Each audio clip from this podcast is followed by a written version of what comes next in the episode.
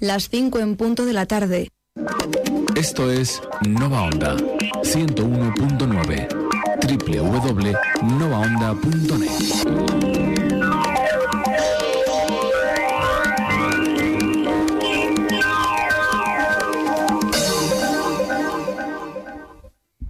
¿Me escuchas? Sí, Tommy. Sí. Vale.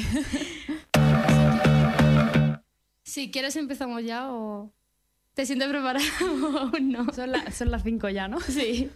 Pues, pues si quieres dejar pasar 5 minutos que la gente se... Vale, como quieras. Por si acaso. ¿Ponemos pero algo de música? ¿Tienes alguna referencia o algo? Lo que tú quieras. Me da igual. Vale.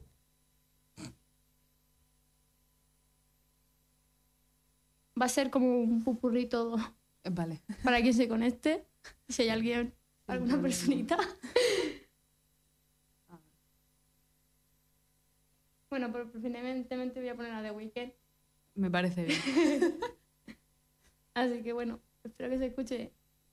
Espero. Creo que no se escucha nada. Aquí no. Aquí no. Aquí tampoco. vale.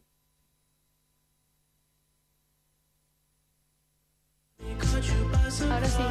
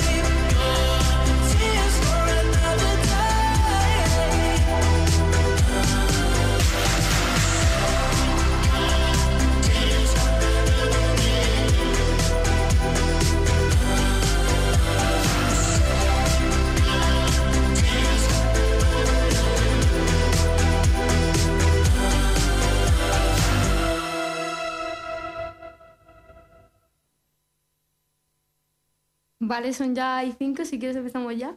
Vamos. Bueno, hola, hola, mi nombre es Connie Gascón y bienvenidos a una nueva transmisión de Fangreando con los personajes de literarios.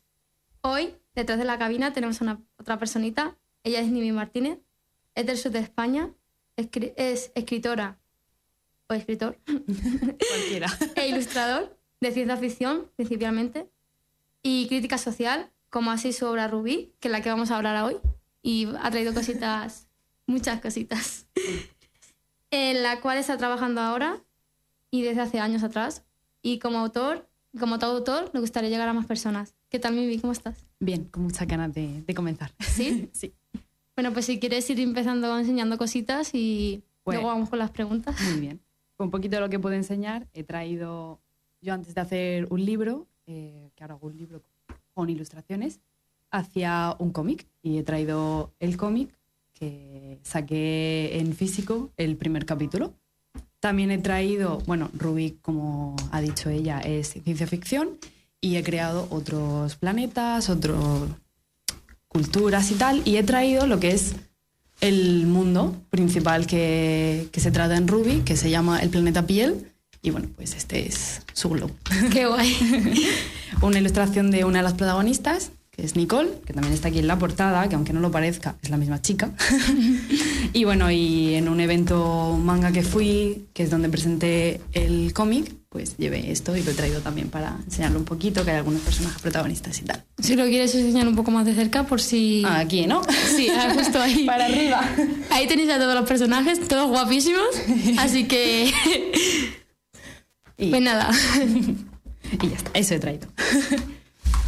Pues nada, o sea, vamos a estar hablando de Rubí, principalmente de sus personajes. Y nada, pues si quieres empezamos con las preguntas y como Adelante. veas. Por mí sí. Eh, me alegro de tenerte aquí conmigo, ya que has traído cositas de tu historia. ¿Te parece si enseñas? Bueno, eso ya lo hemos hecho. Eh, a las preguntas. Eh, ¿Qué puedes decirnos sobre ti, aparte de lo que ya sabemos? Pues un poquito que puedo decir es que aparte de, de escribir y ilustrar, también coso, me gusta muchísimo coser y eh, en mi perfil de Instagram podéis encontrar algunas ropas que están inspiradas en las ropas de El otro planeta, Qué guay. con su cultura y tal. Vale. en- ¿De dónde surgió Ruby y por qué el nombre? Pues Ruby surgió allá por 2016 aproximadamente. Yo estaba estudiando bachiller y estaba en una clase de matemáticas eh, completamente aburrida porque no se me daban bien. Las matemáticas son aburridas. Sí. A mí me cuesta mucho y estaba ya aburrida y empecé a dibujar un personaje y salió una chica pelirroja. Y a la chica pelirroja pues decidí llamarla Nicole. Y de Nicole dije, pues voy a dibujar también eh, a su amor. Y dibujé a Troy. Y de ahí dije, oye, pues ya ahora voy a dibujar un villano. Y dibujé al villano principal de Ruby, que Sean. Y de ahí fue saliendo una cosa, otra, y dije, oye, ya que el villano es de otro planeta, pues tendré que crear su planeta, ¿no? Y así fue saliendo Ruby poco a poco, y ese es el origen. Y el nombre es Ruby, es por eh, la piedra preciosa, por los rubíes. Qué guay. O sea, ya, ya con los personajes, yo sinceramente iría directamente a leer el libro. Y aparte de que tiene un cómic que no lo, lo he visto así de reojo porque no me quiero hacer ningún spoiler. Así que bueno, ¿de qué trata la historia? ¿Es ficticia o tiene escenarios reales? Pues Ruby, como es ciencia ficción, es una historia ficticia. Eh, lo que pasa es que puedes encontrar algunos escenarios que quizás se te hagan cotidianos, ya que hay personajes de la Tierra. Pero incluso los personajes del espacio tienen algunas situaciones que se pueden hacer muy cotidianas y que pueden recordar mucho a cosas que los humanos también hacemos, pero en otro planeta, con sus culturas, sus formas y tal. Y mm, la historia trata, aunque parece que va sobre la protagonista y su vida y tal, en realidad va sobre un montón de protagonistas que hay a lo largo de Ruby y cómo todas esas historias de cada uno individualmente se unen en un punto por unos motivos que no puedo contar por spoiler. Pues ya saben, si queréis saber los motivos. Eh, desde que empezaste a crear la, histori- la historia hasta el día de hoy, ¿ha habido algún cambio significativo en la trama o en los personajes? Muchos, muy grandes. Por ejemplo, Nicole, cuando empecé a, crearla y a diseñarla, mm, la imagen e idea que yo tenía de ella era una chica pues con un cuerpo normativo, una autoestima más bien bajita, una confianza en sí misma un poquito floja. Y un día decidí darle un vuelco a Nicole. Dije, no, así no se va a quedar ella. Entonces decidí hacer una chica con un cuerpo no normativo y con una confianza en sí misma, vamos, de aquí al otro planeta que sale. Porque considero que necesitamos muchas más protagonistas así, en las que, la gente se pueda ver reflejada y decir, o quizás yo quiero ser como ella, o voy a ser así y coger esa fuerza, esa confianza, entonces dije, Nicole va a ser de esta forma. También al villano, revisando su historia y tal, y dije, no me gusta, voy a darle un giro de 180 grados. Igual, cogí y le di una vuelta al villano. Y el final, esto lo cambié hace no mucho, yo tenía como un final súper marcado de decir, sí, el final de Ruby va a ser así. Y un día dije, pues ya no.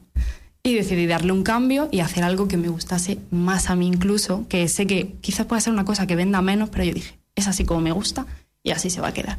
Y esas son las cosas así grandes, bueno, más cositas pequeñas que he ido podido cambiar, pero lo principal que cambié fue el diseño de Nicole como protagonista y como personaje y el final de la historia, que es bastante, bastante grande. Adoro, porque simplemente ya me ha pasado también muchas veces, lo que pasa que sí que me ha pasado con los personajes, pero el final ya no, que es el final y punto, y ya está. Eh, ¿Los personajes son basados en personas reales o de ficción? Son puramente ficción. Yo como, como autor no me gusta hacer personajes basados en personas que conozco. Me gusta que los personajes sean personajes completamente ficticios e incluso no me gusta que se parezcan a mí. Es una cosa que siempre alguna vez me han dicho, ah, pues la protagonista es como tú. yo, no, no, la protagonista no es como yo. Yo quiero tener muchas cosas que ella tiene, pero ella no es como yo. Ella es otra ella persona. es especial. Sí, totalmente. Lo único que a veces mmm, incorporo pequeños pequeñas cositas de personas que sí que conozco, a lo mejor nombres, referencias a sus nombres. Hay un personaje que, por ejemplo, su nombre, que es Nuska, es la hermana pequeña del villano que he mencionado antes. Su nombre es por una de mis mejores amigas, que también es una amiga mía de la infancia, que me ha apoyado desde que empecé Ruby allá por el 2016, que le encantaba el villano. Y le dije, sí, pues el, la hermana se va a llamar parecido a ti. Y de Nuria saqué Nuska. Y por eso esa se llama así. Pero hay pequeñas referencias Sí. solo. O sea, eh, mi personaje lleva la misma fecha de nacimiento que yo y sinceramente es la única cosa que tiene de mí. Esos pequeños detalles Sí, para que no el- recuerde. Para que recuerde que es mío y ya está. Sí. Em, ¿crees que, que- ¿Qué crees que te diferencia del resto de escritores o de ilustradores? Pues más bien como quizás como creadora en general, yo eh, en esta historia y tanto si hiciese algún día otras y tal, aunque estaba para muy largo, me gusta siempre incorporar personajes de minorías de la sociedad e intentar romper esos clichés que siempre se nos muestra en la ficción sobre esos personajes. De es que esta tiene que ser así porque es la no sé qué, este tiene que ser... Intentar siempre romper con ese cliché y hacer un personaje diferente al que estamos acostumbrados a ver con ese tipo de patrones y siempre mostrar minorías. En mi novela podéis ver que la mayoría de personajes son LGTBI, eh, hay personajes de muchísimas nacionalidades e incluso los alienígenas, aunque son alienígenas, también si fuesen humanos te podría decir que cada uno pues tiene una nacionalidad, diferente e intento también darle pues rasgos físicos diferentes y todo eso, que es una cosa que creo que sí que se está incorporando mucho, aunque creo que va bastante lento, pero creo que como autor esa es una de las cosas que puedes ver a simple vista en, en mi obra, en mis ilustraciones, etcétera. O sea, como que tienes tu marca y tal. Más rollo. Yo creo que simplemente a la hora de crear personajes es como que. No sé. A la hora de crear personajes es como que no tienes prejuicios, no tienes nada. O sea, es el personaje y ya, es como lo has creado. No tienes miedo de que sea juzgado porque siempre, como ponen el estereotipo de siempre el mismo, las mismas características siempre en algunos personajes y es como. Bueno, bueno. Sí, es eso, intentar Sí. romper un poquito un eso poco la barrera de que vaya más al límite de pues voy a ponerle alas voy a ponerle tres brazos sabes para cambiar un poco Sí, o eso, minorías, sé. minorías de la sociedad, por ejemplo, que siempre se meten mucho con el tema de es que cada día hay más personajes que son del colectivo, no sé qué, y es en plan, en realidad, ahora sí, pero nunca han habido tanto. O sea, la Claro. referencia normalmente siempre ha sido personajes blancos heterosexuales. Entonces yo intento romper un poco con eso de que sean Sí. de los que menos hayan, por así decir, sino que hayan más personajes que no han estado tan representados en la ficción normalmente. sí en mi historia también hay personajes LGTB así que tampoco es que pero sí que me gustaría ver más personajes tipo con diferentes cuerpos me a la hora de que pues tiene una mandíbula tal pero y si el protagonista es relleno o algo Es que me gustaría ver algo más así Sí, no siempre la misma estética del chico perfecto ¿sabes? Sí, eso es lo que intento yo. Si, si veis ilustraciones completas de los cuerpos de los personajes, cada personaje tiene un cuerpo distinto. y unas características, alturas, o sea, todo. Intento eso, que haya personajes de todos los tipos de personas que nosotros vemos en la sociedad y que Totalmente, todos que sean como cuerpos reales, pero a la vez las personas, ficción. claro, no, las personas que nosotros vemos re- realmente en la sociedad que estén representadas, porque siempre se suelen dejar Sí. fuera para meter los, pers- los personajes que ya estamos acostumbrados a ver. Sí, y que muchas veces nos cansa bastante. Pero bueno, ¿escuchas música cuando escribes o ilustras o eres más de estar en silencio? Música. 100%. 100%, siempre música. Hay veces, si no tengo música, tengo algún podcast de True Crime, que me gusta mucho el True Crime, pero normalmente siempre tengo música. De hecho, yo sería completamente incapaz de crear sin música. O sea, hay ilustraciones que te puedo decir, pues esa tiene tal canción, o esta página del libro tiene tal canción, porque siempre, siempre estoy escuchando música. O sea, es que no me quito los cascos, vivo con ellos. Sí, literalmente yo. eh, yo siempre, cada vez que escribo, tengo que tener música porque siempre me imagino Claro, la escena algo. con algo con eso. Ya lo he comentado antes en otra entrevista, pero es que no me canso de decirlo, que siempre hay algo que te inspira a hacer algo de esa escena y tal. Eh, cuéntanos algo random que te haya pasado escribiendo o ilustrando.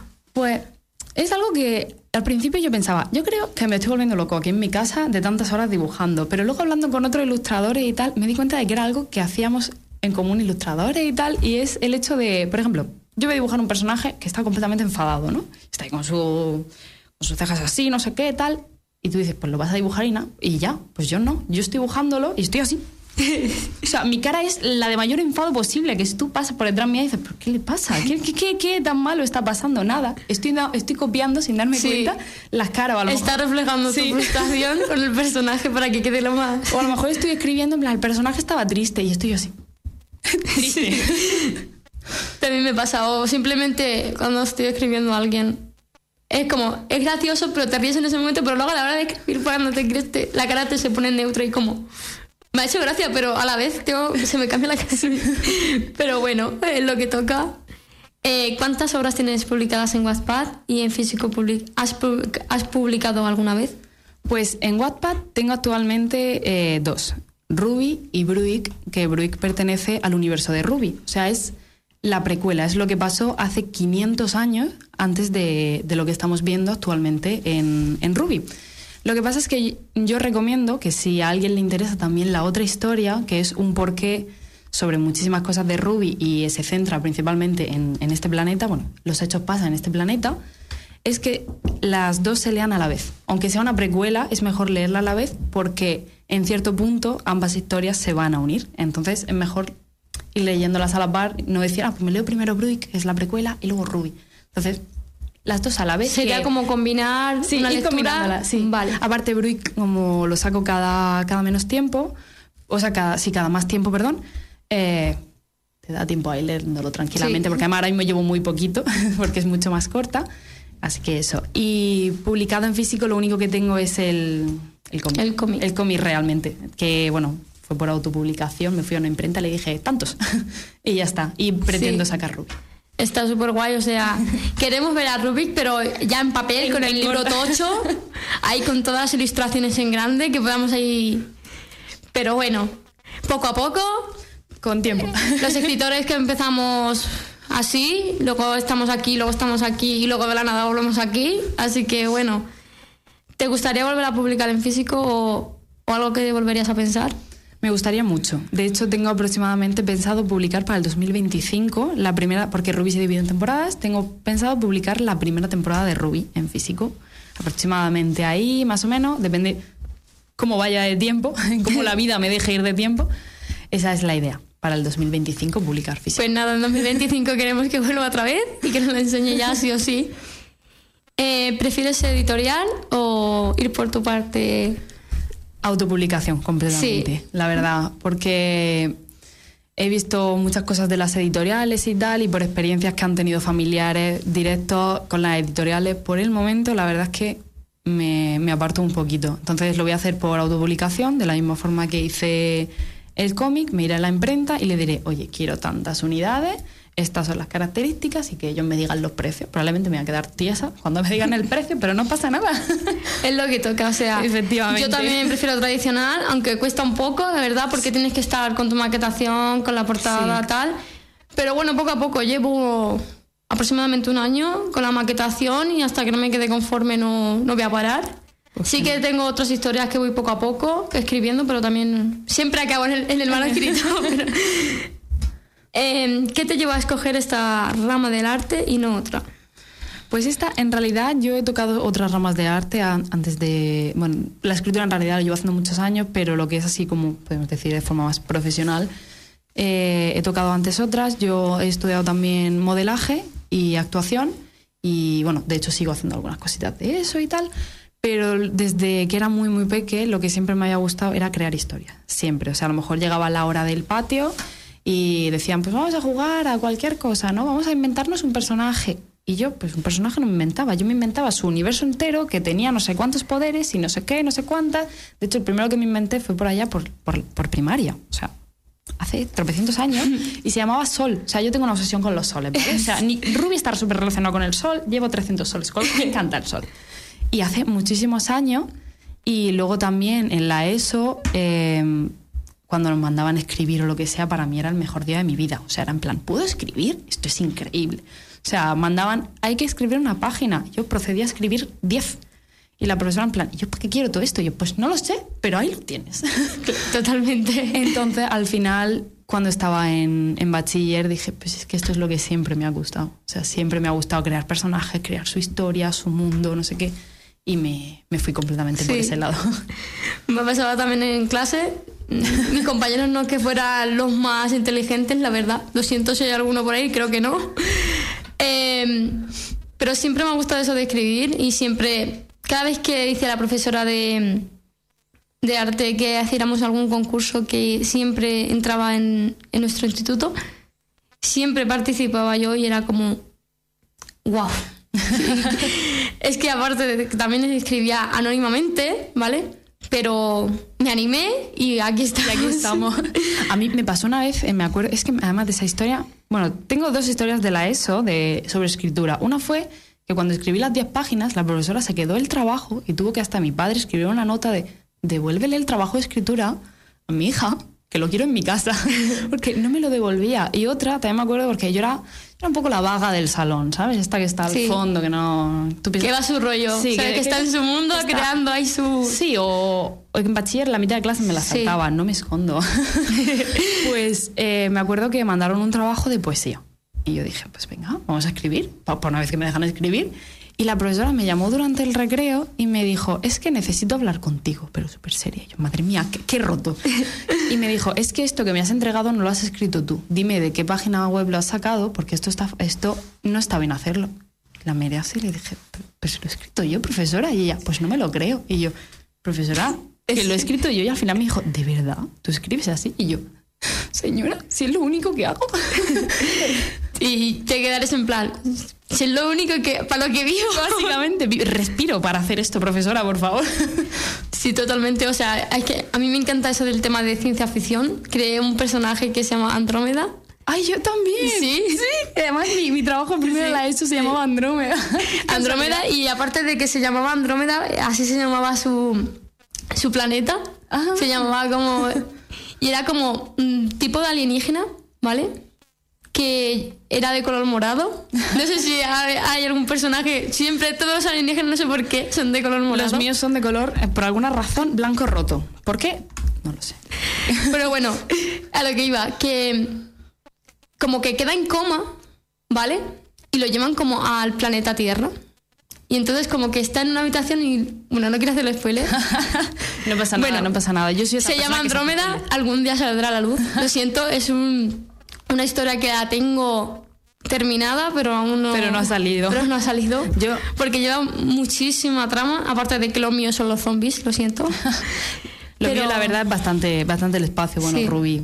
Sí, el- Al final va del espacio, Sí. ¿no? De otros planetas y además no solo está piel, hay otros planetas que también están desarrollados con su cultura y los personajes, por ejemplo, los otros que hay de otros planetas no son tan humanoides como se ven los de piel, que se ven bastante, bastante humanos.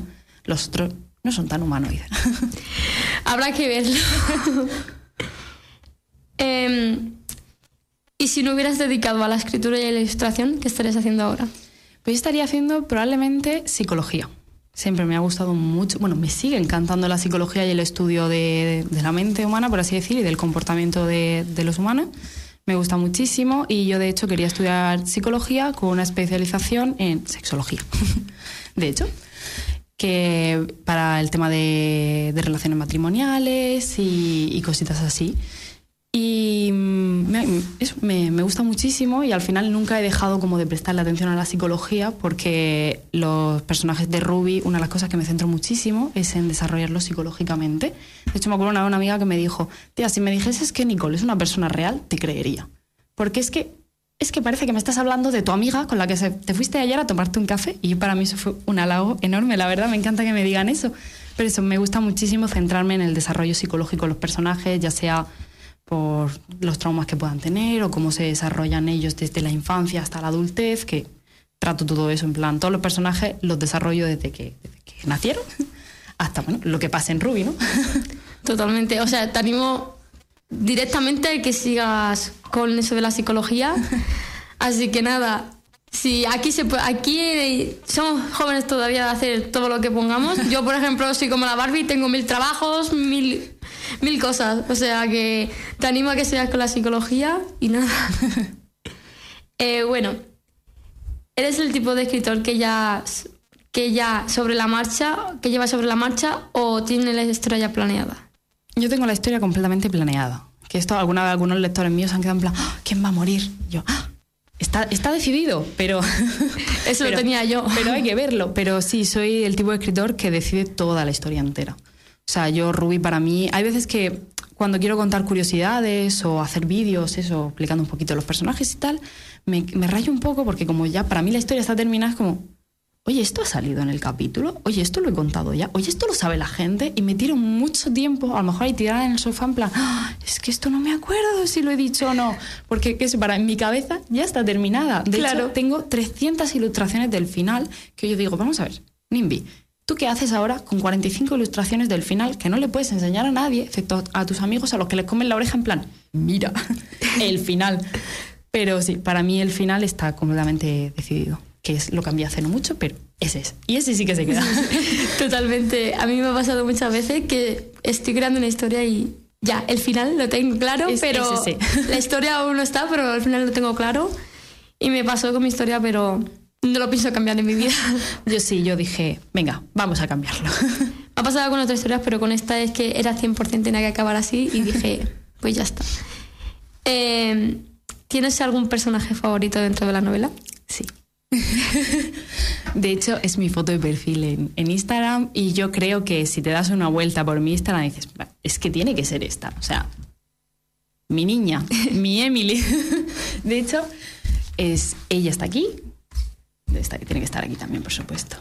Ah, sí, bueno, ahí está con la máscara. En todas partes. Pero ahí está. Creo que no la llevo de fondo de pantalla, pero a veces la llevo de fondo de pantalla. Es, es como, Sí. como, como la niña de mis ojos. Como te he dicho antes, mi, mi personaje, el que tiene mi fecha de cumpleaños, es mi favorito. Así que Yo, a ver, me gustan muchos en realidad mis personajes. Hay, bueno, hay algunos que detesto. O sea, hay algunos que los estoy escribiendo y digo, de verdad, Qué chico, pereza das. eh, pon, otro, pon un pie en el otro barrio ya. Así como si no lo decidiese yo cuándo se va a ir al otro barrio. Pero, pero estoy ahí en plan, por favor, es que ya está suficiente de ti. Has respirado mucho oxígeno ya. Pero me gustan muchos y tengo como varios favoritos. Entre ellos está Emily. Tengo otros más, pero ella es como mi top favorita. O sea, es como, la, la quiero un montón. Y también, claro, cuando hacía el cómic, yo del cómic llevaba ya 30 capítulos en realidad. O sea, llevaba un trecho. Y los lectores ya habían escogido también sus favoritos y Emily estaba en el top 2, que yo pensaba que iba a ser el top 1, pero no. Ella era el top 2, pero es como... De hecho, el apodo que tienen los lectores para Emily es mi novia. O sea, yo ya sé que para ellos es mi novia. Es la novia de todas mis lectoras. Y yo, pues nada, pues habrá que hacer un, una, una novia para Emily, porque hay muchas. Pero es la favorita de mucha gente y también la mía. te imaginas que de, pronto, de pronto, adiós Emily, y ya sí, verdad que...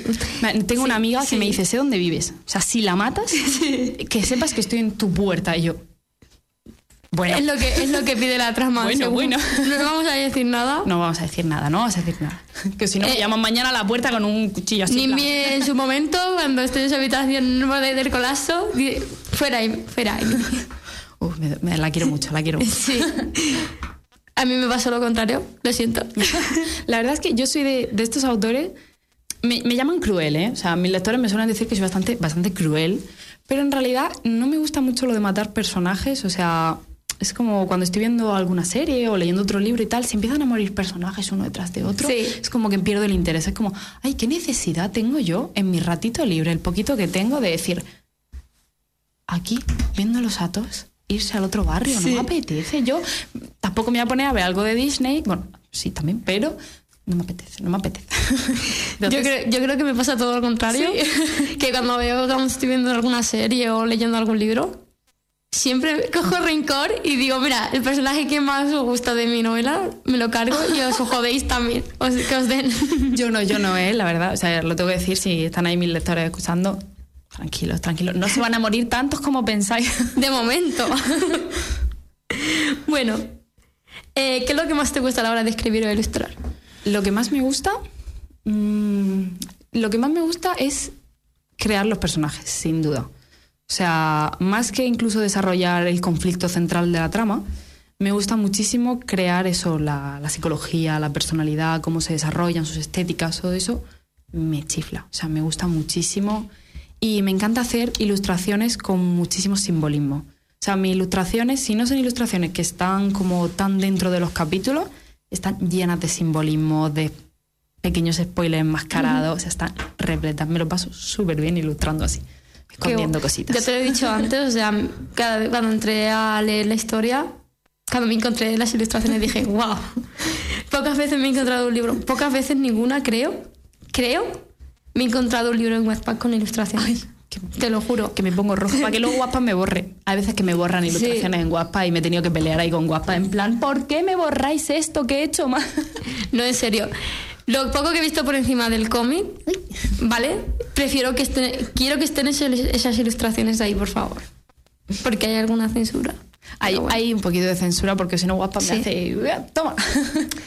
Pero bueno, luego otras cosas no las censuran. Sí, sí, Lo siento, pero luego lo te- tenía que decir 100%. Si luego te encuentras de todo en WhatsApp, o sea, yo, una de las que me censuraron, lo único que se veía era un arma, o sea, una, un revólver. Y se veía, pues es que os lo juro, se veía así, así.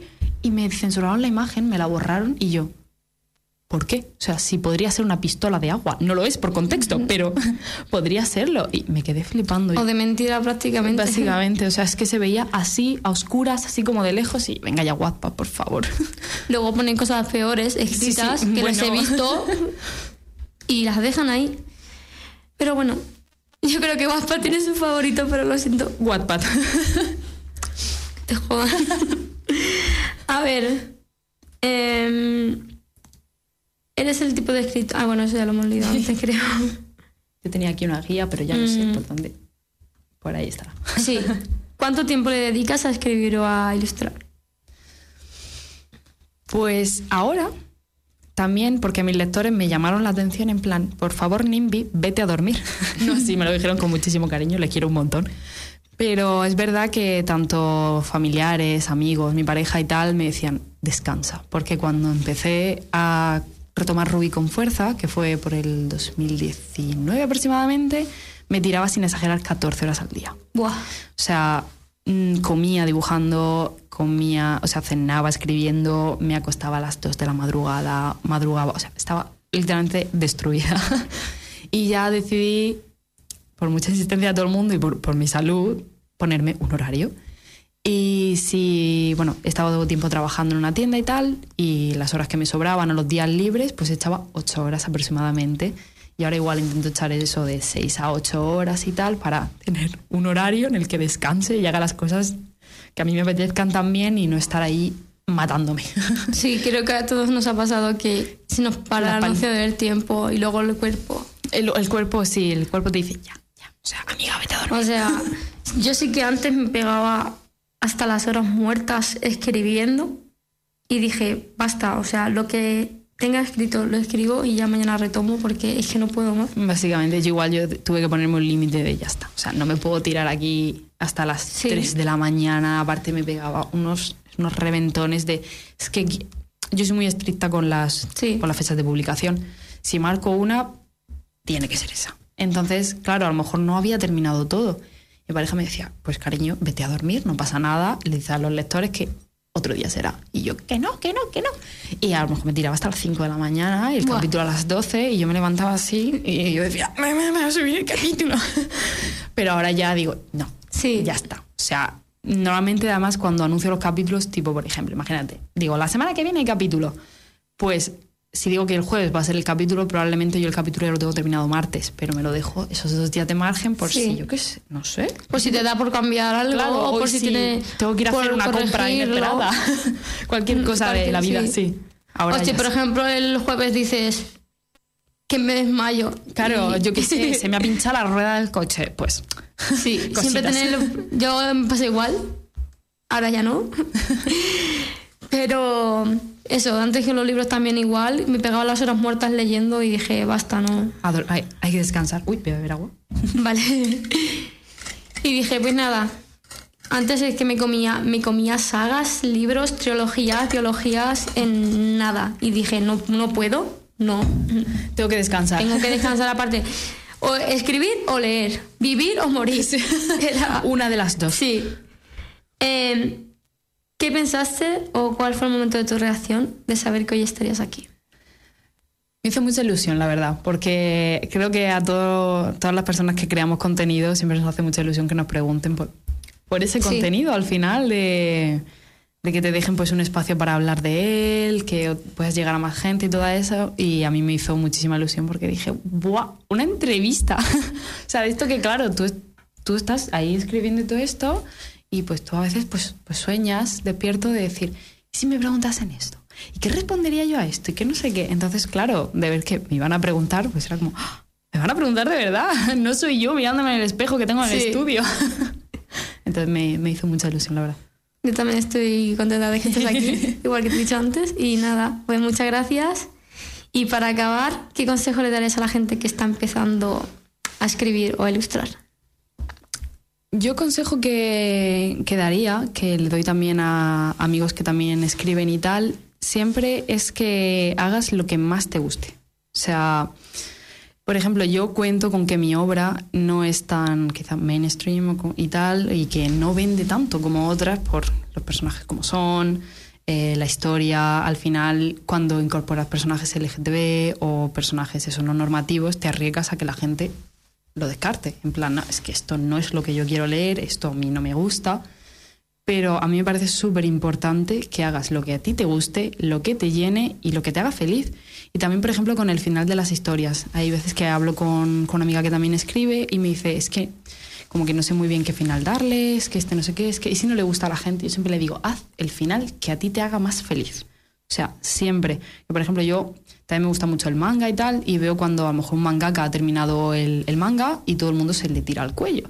Y a lo mejor a mí tampoco me ha gustado el final, pero, joder, es el final Sí. que ese autor ha querido. Entonces es como, al final me parece súper importante que hagas lo que a ti te guste y lo que a ti te llene, independientemente que luego la gente te diga, pues este final te ha quedado muy Disney, o es demasiado triste, o es demasiado feliz, pero es el que tú querías.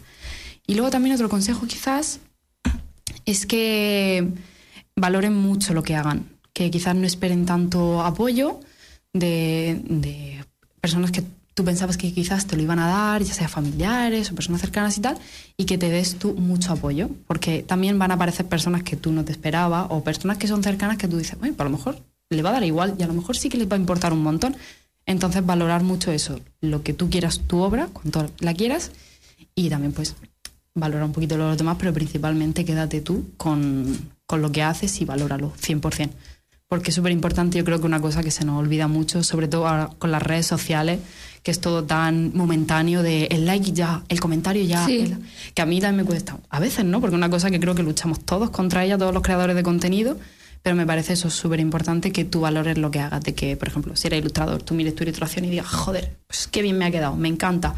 O si eres escritor y que digas, pues qué bien me ha quedado, me encanta eso, que te llene a ti, que te haga feliz. Súper importante. Totalmente, o sea, yo creo que en el mundo así de la escritura y de la ilustración, creo que el, el momento en el que tenemos que tener más empatía con la persona que hay detrás de la pantalla, Sí, porque aparte del esfuerzo que tiene, lo que tiene el esfuerzo de escribir y ilustrar, no sé, si no te ha gustado, simplemente pasa y ya. Y deja, aprovecha, deja que aproveche la gente que si realmente le gusta, disfrutarlo. Sí que eh, estamos exponiéndonos en redes sociales, la- lo que, tiene. Sí, que igualmente yo una discutí con una persona que me dijo, eh, es que te- estás en redes sociales, es lo que te expone. Y le, le dije, pero es que que yo esté en redes sociales no te da derecho a acosarme ni a insultarme. Si no te gusta, pasa al siguiente. Claro. No tienes por qué. O sea, a mí cuando no me... Yo estoy leyéndome ahí un manga o un libro y no me gusta y no voy al autor en plan, "Eh, vaya, mierda, no sé qué, no sé cuántas". totalmente. Pues lo quito. Si no me gusta, lo paso, Claro. lo dejo de lado y fuera. Y o ya sea, está. Y, ya me, está. y me voy a otro que me guste. Sí. No sé. Totalmente. Entonces... O como, por ejemplo, estás escribiendo algo y veo un montón de comentarios que a lo mejor opinas, opinas de bien y te dice, pues no, porque este personaje no es así y tal, no sé qué. No he dicho nada, estoy opinando totalmente de, de respeto, sin... No sé, es como que siempre intentan poner lo malo por encima. Sí, también una cosa que me he dado cuenta mucho Sí. en, en la escritura, que yo antes estaba un poquito más metida en el mundo de artistas y tal, y ahora que también estoy conociendo mucha gente de la escritura, me doy cuenta de que hay muchísimo elitismo dentro de, la escritura. Que, por ejemplo, vi todo el, el hate, el odio que le cae a las personas que, que autopublican, a la gente que escribe en Wattpad y tal. Y es en plan, mira, pues Manolo, lo siento muchísimo, no tengo 5.000 euros ahora mismo en la cuenta del banco como para llegar y hacerle una editorial públicamelo. No los tengo, así que voy yo con mi librito a mi imprenta y hago lo que puedo. Sí. Y Wattpad es una plataforma que te deja contar tu libro, contar tu historia. Y que más gente lo lea. Claro, entonces yo, por ejemplo, también hace poco hablé con una editorial y me, me dijo que, bueno, que como publicaba en Wattpad, pues que no podían publicarme el libro. Yo simplemente fui a preguntar porque soy una, una persona curiosa. Y claro, yo desde hace, desde 2019 que empecé con Ruby, yo siempre he publicado Ruby de forma gratuita. Y lo voy a seguir haciendo. Yo, aunque voy a sacar el libro en físico, Ruby va a estar siempre de forma gratuita porque me gusta el hecho de poder llegar a las máximas personas posibles y aparte que quizás personas que no tengan ahora mismo ese dinero, que a lo mejor lo quieren, pero no lo tienen, puedan leerse Ruby, puedan encariñarse de los personajes, puedan entrar un poquito en el universo de, de Ruby, conocer la cultura de otros planetas, no sé qué tal. Y si algún día da la casualidad que pueden pagar lo que tenga yo en ese momento de merchandising, pues adelante. Pero me gusta que tengan la opción de poder leerlo de forma gratuita. Entonces, claro, cuando la editorial me dijo lo de es que si lo tienes en Wattpad, no, yo en plan, pues cariño, no lo voy a quitar. Ni de Wattpad, ni de ninguna plataforma gratis. Lo siento un montón. Entonces, yo que sé, que luego llegue otra persona y me diga, es que si lo tienes en Wattpad es porque no vale la pena. Pues lo siento mucho, Manolo, no te lo leas. A mí me da igual. Es que totalmente, o sea, ya que Wattpad nos ha dado la oportunidad de expresarnos, de crear personajes maravillosos, de hacer, no sé, de crear mundos, todo, básicamente, no sé. Sí que a veces, pues, como dices, pues te mandan esta opción, pues chico, que, que otra cosa que te quieres que te diga, empecé aquí con gente que ni, que ni me conoce y tal, y ahora estoy aquí entre la espalda de la pared sin publicar contigo o no, pues dices como es una opción que bastante según también la persona Claro, es según también la persona su economía tal porque Por dices dices pues es que es lo bien para mí pero a la vez para las otras personas tampoco es como. Yo, por ejemplo, a ver, yo veo si hay gente que no quiere publicarlo de forma gratuita y lo quiere publicar simplemente en editorial, oye, me parece genial. Lo que no me parece bien es eso de que vengas a señalarme con el dedo y decir, vea, pero es que lo mío vale Sí. más. No, tú estás utilizando una estrategia, yo estoy utilizando otra. No tienes por qué venir a apuntarme con el dedo y a decir, es que tu obra no vale la pena porque está de forma gratuita.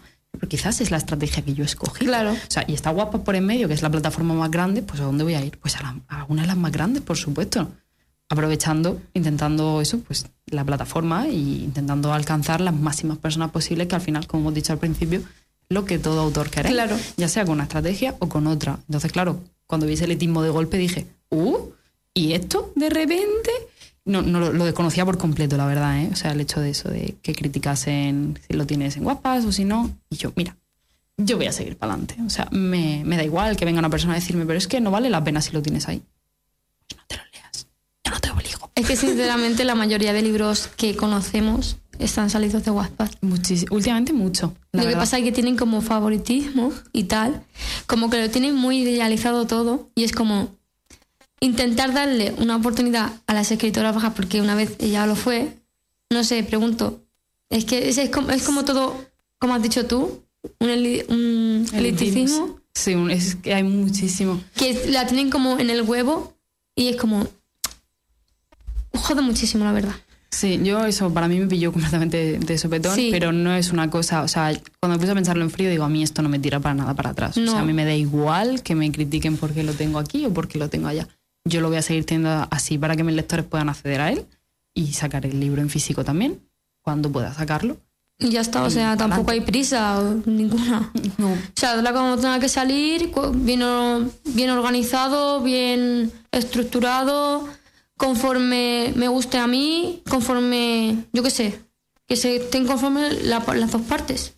Claro. Pero bueno, y bueno, eh, os invito a que leáis y vayáis a sus redes sociales para ver su contenido precioso que tiene, de sus historias y personajes, y no perdáis la otra transmisión del viernes que viene, de Fangileando con los personajes literarios, de 5 a 6, hora española, en la página o en su página web o en 101.9 en novaonda.net o en la radio local de Albacete.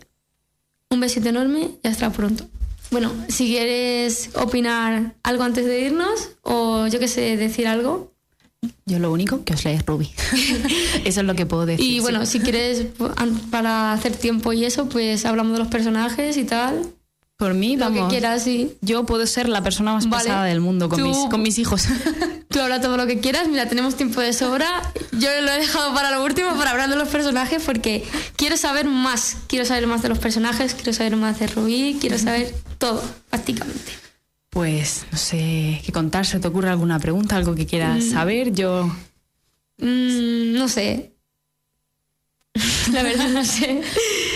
Si quiero saber si en algún momento Rubí se va a quedar en ese mundo o puede que se vaya en el bando contrario.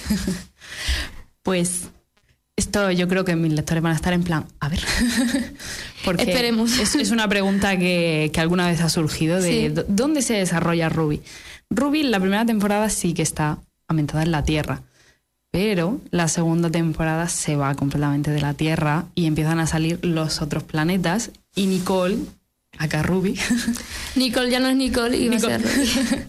Nicole sale de nuestro planeta. O sea, los otros planetas van a ser mucho más explorados por su propia patita y por los, por los lectores. Ya no nos quedamos tanto en la Tierra, que es una cosa que yo quería salir un poco, porque no quería quedarme eso en el cliché de todo pasa en Estados Unidos. Yo quería salir de ese cliché porque Rubí Sí. está ambientado en Estados Unidos, porque yo dije, vamos a ver, ¿dónde pueden tener em, un revólver debajo del- de la almohada? Y dije, Estados Unidos. Y pues ahí se quedó Ruby. Entonces yo quería salir un poquito de ese cliché de todo pasa en Estados Unidos, y ahí van los alienígenas y no sé qué tal. Y aparte que ya que había creado toda una cultura, todo otro planeta, pues las cosas se mueven mucho más para allá.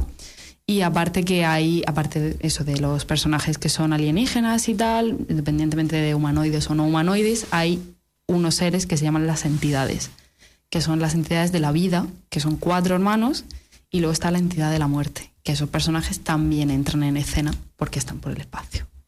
O sea, que, o que todos los personajes tienen algo ahí. todos los personajes se van a unir en un punto por algo. ¿El qué? Hay que descubrirlo. Bueno, pues si quieres contar algo más de, yo qué sé, Uy, es que como, como tengo tanta carga de Sí. información, es en plan, ¿qué, qué digo? ¿Qué digo? tú di algo que no haya spoiler y no, vayamos, esa buena. no vayamos a joder la lectura de los lectores. Pues nada, lo único que puedo decir, por ejemplo, es que Ruby está ambientado en, el, en la Tierra, el año que es es en el 2027, y si te fijas, conforme vas leyendo, dices, es el 2027, pero todo está igual. Es porque considero que vamos a seguir exactamente Sí. igual. Esperemos. No considero creo- que va a haber un coche volando, la verdad. Yo sinceramente, eso que nos han pintado de que si los coches volando, que si robots y tal, yo Creo- creo que no. Yo creo que estamos bastante... Yo creo que vamos a estar desmacrados. Yo qué sé, es un mundo antisocial, bueno, más social, más, Más redes sociales. más aún. redes sociales a full, más cosas nuevas. Yo creo que no nos vamos a reivindicar nunca. Y es como, algún día parará esto de las redes sociales. Algún día, algún día. Esperemos. La verdad, pero eso está ambientado en el 2027 que en realidad es un futuro bastante, bastante próximo, y los otros planetas sí que están cada uno en un año completamente diferente.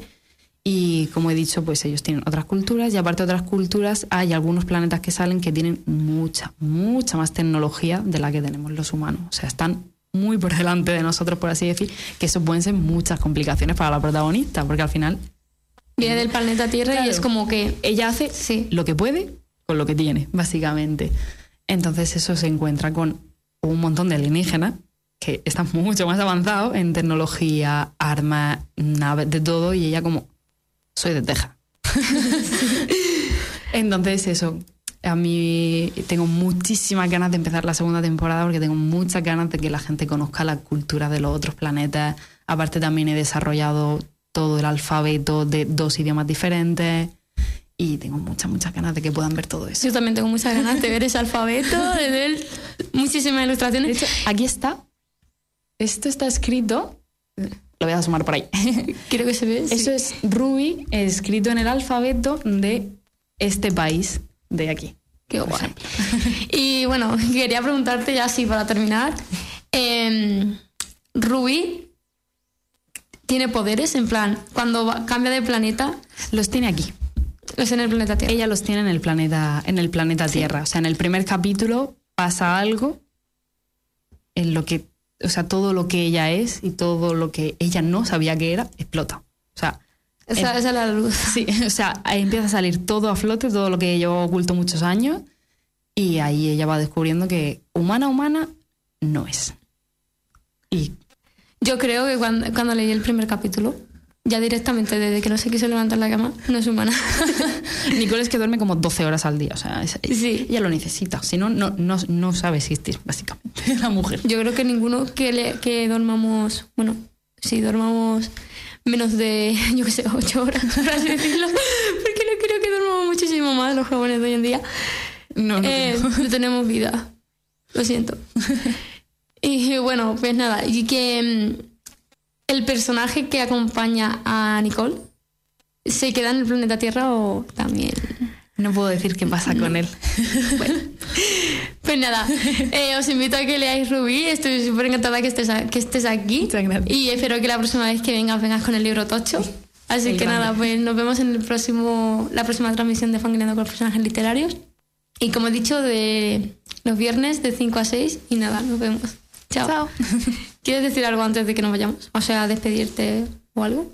Que muchísimas gracias por invitarme, muchísimas gracias a todos los que habéis visto o vayáis a ver un poquito más tarde la transmisión y un abrazo enorme.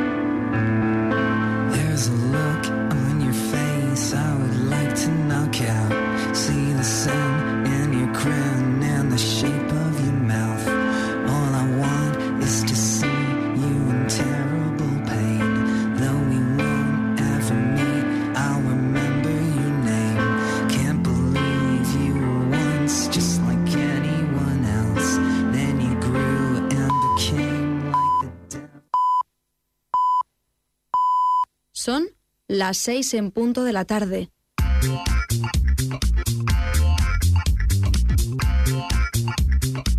Esto es Nova Onda.